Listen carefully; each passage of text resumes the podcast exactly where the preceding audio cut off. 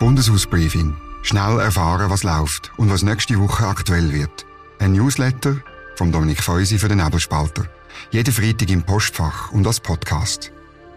Willkommen zum Bundeshausbriefing Nummer 4 vom Nebelspalter. Da lesen Sie, was nächste Woche aktuell ist. Das Bundeshausbriefing ist im Moment kostenlos, aber es freut mich natürlich, wenn Sie ein nebelspalter.ch Abo abschliessen. Der Link zum Probeabo, 30 Tage kostenlos, der ist unten dran, ähm, wenn Sie da runtergehen auf Ihrer App oder wo auch immer Sie auf den Podcast äh, zugreifen. Das freut mich, dass Sie wieder dabei sind. Zuerst, das gibt äh, zu reden diese Woche. Ja, am Anfang der Woche haben wir gemeint, das Credit Suisse Debakel bestimme die ganze Woche weiterhin, doch mit der Berufung von Sergio Ermotti an die Spitze von der, in Anführungs- und Schlusszeichen, Monsterbank, am Dienstag ist das Thema für viele, in Bern insbesondere, abgehakt gewesen. Der Tessiner wird es schon schaffen, hat's fast überall geheissen. Drum, aber Mittwoch ist wiederum normale Schweizer Politik gegangen. Die Media hat berichtet, dass Bundesrätin Karin Keller-Sutter in Anführungs- und Schlusszeichen, oder ich zitiere, AHV-Gelder kürzen will.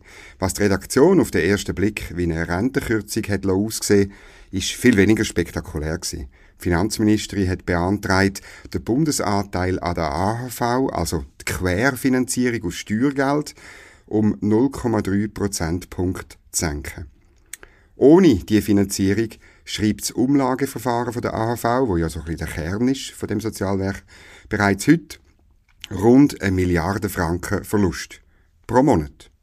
Der Vorschlag ist brisant, weil er äh, den Bundesanteil erst in der sogenannten Staff-Vorlage, dem eigentlich nicht sauberen und zulässigen Päckchen zwischen einer, einer Reform von der Unternehmensbesteuerung und mehr Geld für die AV angehoben worden ist. Der Kommentar von links wie rechts hat nicht lange auf sich warten Ich habe zwei Beispiele auspackt. Sarah Weiss, SP-Nationalrätin aus Basel-Stadt, hat twittert, so nicht, Bundesrätin Karin Keller-Sutter. Es gibt finanzpolitisch keinen Grund, dies zu tun. Es ist absurd, wir diskutieren gerade die Bankenrettung. Oder auf der anderen Seite der Roger Köppel, SVP-Nationalrat aus Zürich. AHV-Gelder kürzen, aber 209 Milliarden Staatsrückversicherung für die UBS. Bin gespannt, wie die Finanzministerin diese Politik den Schweizern erklärt. Man sieht also, beide Seiten äh, vom Hufeisen, Hufeisen-Theorie, machen also eine ähnliche Verknüpfung zwischen äh, dem Vorschlag und der äh, Garantie, wo der Bund abgegeben hat gegenüber der Nationalbank und für 9 Milliarden der UBS. Ich muss aber sagen, der Vorschlag ist gar nicht so revolutionär. Karin Keller-Sutter macht, was Finanzministerin machen muss. Vorschläge unterbreiten, damit Bundesfinanzen im Lot, sprich innerhalb der Vorgaben von der Schuldenbremse liegen. Und das hat natürlich damit zu tun, dass ihr Bundesratskollege Alain Berset absolut keine Lust auf die nächste sozialpolitische, vielleicht nachhaltige AHV-Reform hat. Darum bleiben nur finanzpolitische Möglichkeiten. Der Bundesrat hat ja das am Schluss dann verworfen. Ja, und dann ist noch ein Bundesratsbeschluss gewesen, nämlich Eckwerte für ein Verhandlungsmandat mit der EU äh, auszuarbeiten. Dass es da dazu keine Medienkonferenz gibt, zeigt eigentlich alles über das Vorhaben aus. Der Bundesrat Ignazio Cassis ist vor, ich würde sagen, vor der Europhile in seinem Departement und außerhalb eingeknickt und hat keine Lust gehabt, den Entscheid zu begründen. Sein Plan ist, meiner Ansicht nach, zum Scheitern verurteilt. Ich verlinke das im Briefing unten dran. Gut, jetzt, was nächste Woche aktuell wird. Die Außenpolitische Kommission vom Ständerat behandelt am Montag den Migrationspakt von der UNO. Der Bundesrat hätte den eigentlich schon 2018 unterzeichnen, hat es dann aber unter dem Druck vom Parlament Silo. Das Parlament hat sich von der Exekutive hintergangen gefühlt äh, und der Inhalt vom Pakt hat ebenfalls für Stirnrunzeln gesorgt.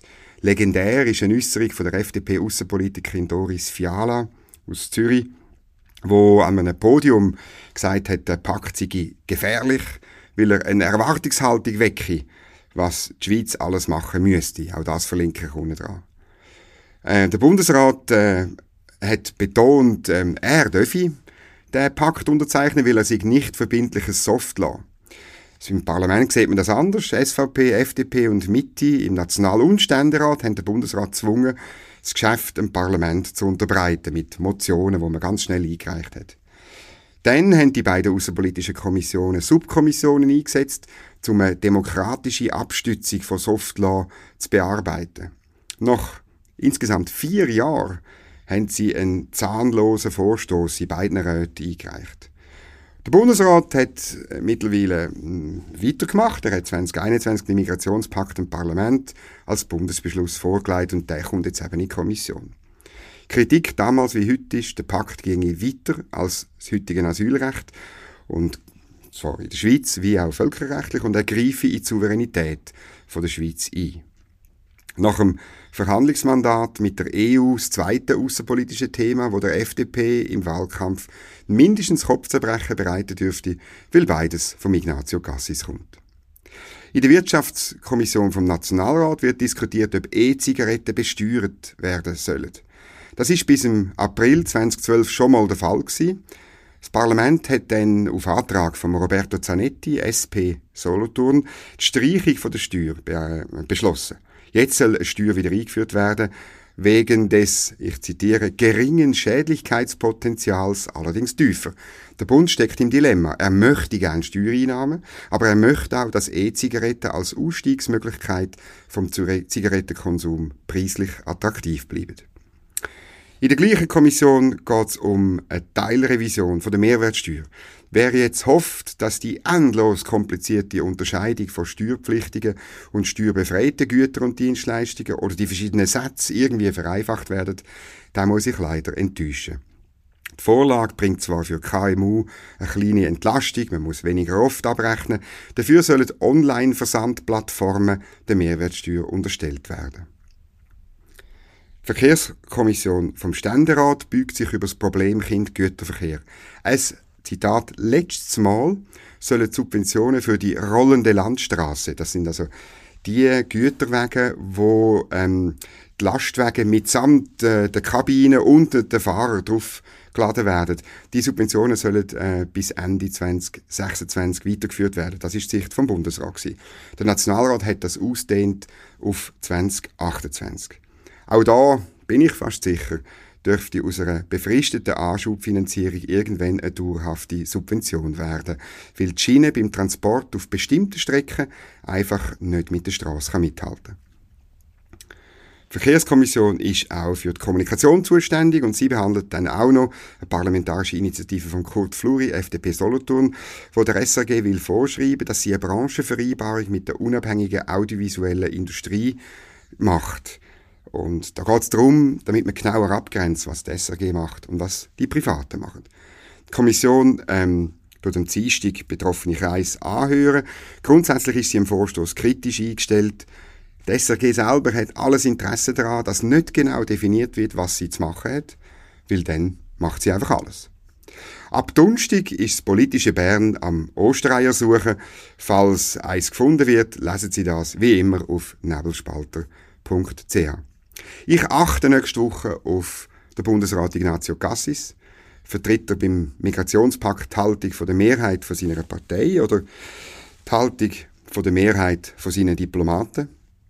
Und ich achte auf die Kritiker vom Migrationspakt von 2018. Lehnen sie den Pakt ab, obwohl er nicht verbindliches Softlaw darstellt, aber sowohl in der Schweiz wie internationale Erwartungen weckt. Sind sie bereit, auch andere angeblich nicht verbindliche internationale Verträge und äh, im Parlament und vielleicht sogar am Volk vorzulegen. Die Debatte holt uns immer wieder ein und sie kommt jetzt wieder aufs Tapet. Was sonst noch läuft, ähm, heute Freitag hat eine Sammlung für das Referendum gegen BVG-Reform angefangen. Es ist klar, dass die 50.000 Unterschriften von links rasch zusammenkommen werden. Die Abstimmung findet aber wegen der anstehenden eidgenössischen Wahlen erst am 3. März 2024 statt. Und ebenfalls heute fängt ähm, die Sammelfrist an für eine Volksinitiative Ja zur medizinischen Versorgungssicherheit. 16 Verbände und Organisationen von der Leistungserbringerseite fordern Massnahmen, damit auch in Krisen die Versorgung mit Medikamenten und Material für medizinische Labor gewährleistet bleibt. Das ist sehr interessant. Das ist jetzt eine von der, sagen wir, Auswüchse aus der Pandemie, wo letztlich Lehren daraus ziehen Das müssen wir sicher diskutieren. Credit Suisse Debakel wird uns weiter beschäftigen. Am Montag wollen die Jungfreisinnigen Schweiz Ideen für eine Initiative vorstellen, wo soll künftige Bankenkrise verhindern und, falls es gleich etwas passiert, wie es jetzt passiert ist, Verantwortliche in der Chefetage an die Kasse kommen sollen. Credit Suisse Debakel 2, sicher auch ein Höhepunkt nächste Woche am Dienstag, findet die Generalversammlung von der Credit Suisse statt. Das dürfte ein langer, aufwendiger, mühsamer Tag für den Axel Lehmann und sein Verwaltungsrat werden. Gut, das ist es für den Ausblick für die nächste Woche. Hat Ihnen das Bundeshausbriefing gefallen, dann empfehlen Sie es weiter, schicken Sie die Mail oder den Podcast an interessierte Bekannte, einfach weiterleiten und dann könnt ihr es ganz einfach abonnieren. Tun Sie es weiterempfehlen, tun Sie den Podcast bewerten, schreiben Sie mir zurück, wenn Sie irgendeinen Hinweis haben oder eine gute Idee oder eine Kritik dominik.feusi.nebelspalter.ch. Ich wünsche Ihnen ein schönes Wochenende. Bis am nächsten Freitag. Bundeshausbriefing. Jede Woche gut informiert. Ein Newsletter und Podcast vom Nebelspalter.